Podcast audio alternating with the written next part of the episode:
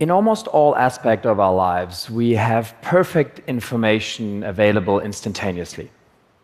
My phone can tell me everything about my finances, where precisely I am on a map, and the best way to my next destination, all with the click of a button.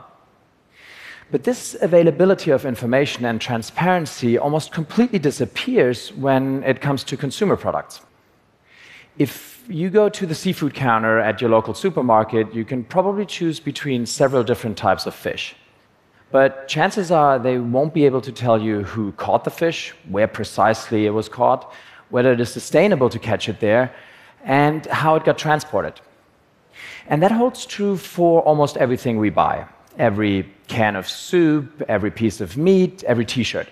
We as humans, right now, are destroying the only thing we really need to survive our planet. And most of the horrible problems that we're facing today, like climate change and modern slavery and supply chains, come down to decisions human decisions to produce something one way and not another. And that's how we as consumers end up making decisions that harm the planet or our fellow humans by choosing the wrong products. But I refuse to believe that anybody here in this room, or frankly anybody on this planet, really wants to buy a product that harms the planet or our fellow humans if given the choice. But you see, choice is a loaded word. Choice means there's another option. Choice means you can afford that option. But choice also means you have enough information to make an informed decision. And that information nowadays simply just doesn't exist, or at least is really, really hard to access. But I think this is about to change because we can use technology to solve this information problem. And many of the specific technologies that we need to do that have become better and cheaper over the recent years and are now ready to be used at scale. So, over the past two years, my team and I have been working with one of the world's largest conservation organizations, WWF, and we've founded a company called OpenSC, where SC stands for supply chain. And we believe that by using technology, we can help to create transparency and traceability in supply chains, and through that, help to completely revolutionize the way that we buy and also produce products as humans. Now, some of this is going to sound a little bit like science fiction, but it's already happening. Let me explain. So, in order to solve this information problem, we need to do three things verify, trace, and share. Verify specific sustainability and ethical production claims in a data based and automated way, then trace those individual physical products throughout their supply chains, and finally share that information with consumers in a way that truly gives them a choice and lets them make consumption decisions that are more aligned with their values. I'm going to use a real product and a supply chain where we've made all of this a reality already a Patagonian toothfish, or Chilean sea bass as it's called in the US. Number one, verify. Verify how something is produced, but not just by saying, trust me, this is good, trust me, we've done all the right things, but by producing evidence for that individual physical product and the way it was produced. By producing evidence for a specific sustainability or ethical production claim. So, for example, in the case of the fish, has this fish been caught in an area where there's enough of them so that it's sustainable to catch it there and not in a marine protected area? So, what we're doing here is um, we're taking almost real time GPS data from the ship, the ship that's fishing, and that tells us where the ship is and where it's going at what speed. And we can then combine that with other types of data, like, for example, how deep the seafloor is. And combining all of this information, our machine learning algorithms can then verify in an automated way whether the ship is only fishing where it's supposed to or not. And as sensors become cheaper, we can put them in more places. And that means we can capture more data. And combining that with advancements in data science, it means that we can now verify specific sustainability and ethical production claims in an automated, real time, and ongoing manner. And that really lays the basis for this information revolution. So, number two, trace trace those individual physical products so that we can truly say that the claim that we've verified about a certain product actually belongs to that individual product that we as consumers have right in front of us. Because without that level of traceability, um, all that we've really verified in the first place is that somebody somewhere at some point caught a fish in a sustainable way or didn't harm their employee when asking them to produce a t shirt or didn't use pesticides when growing a vegetable that didn't actually need it. Only if I give a product an identity from the start and then trace it throughout the whole supply chain can this claim and the value that's been created by producing it in the right way truly stay with it.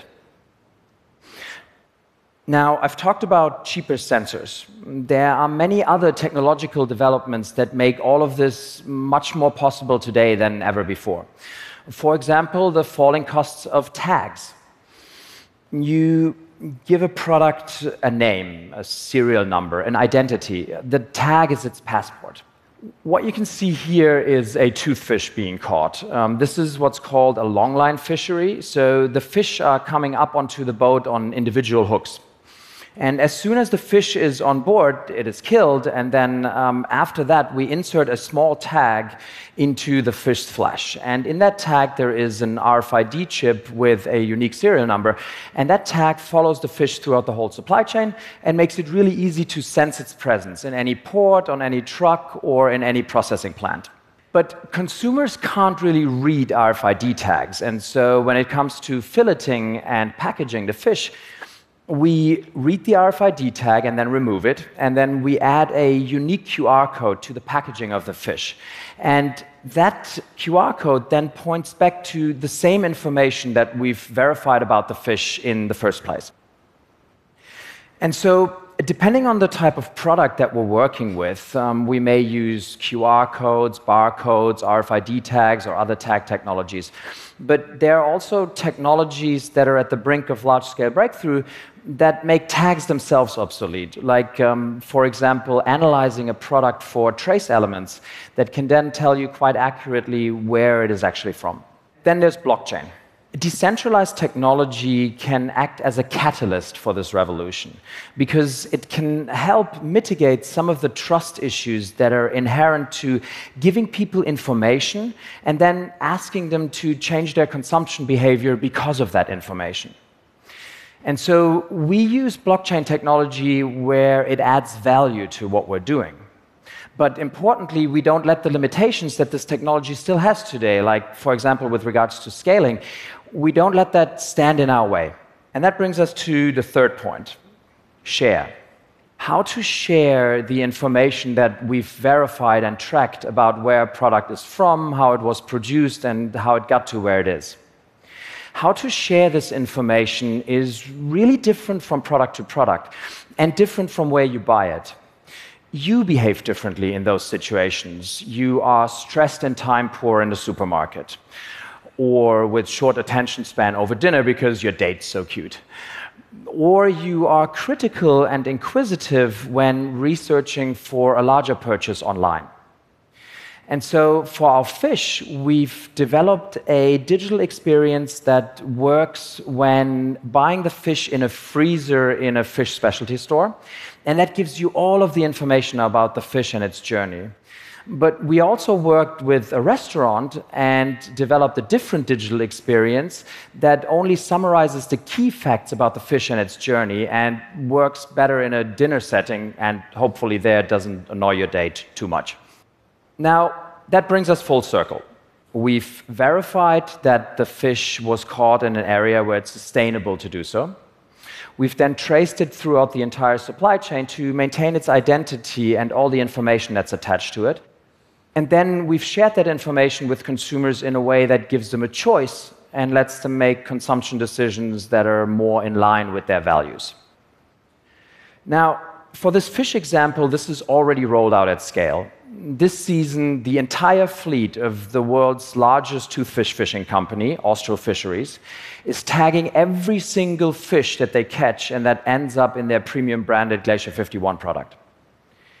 And you can already buy this fish.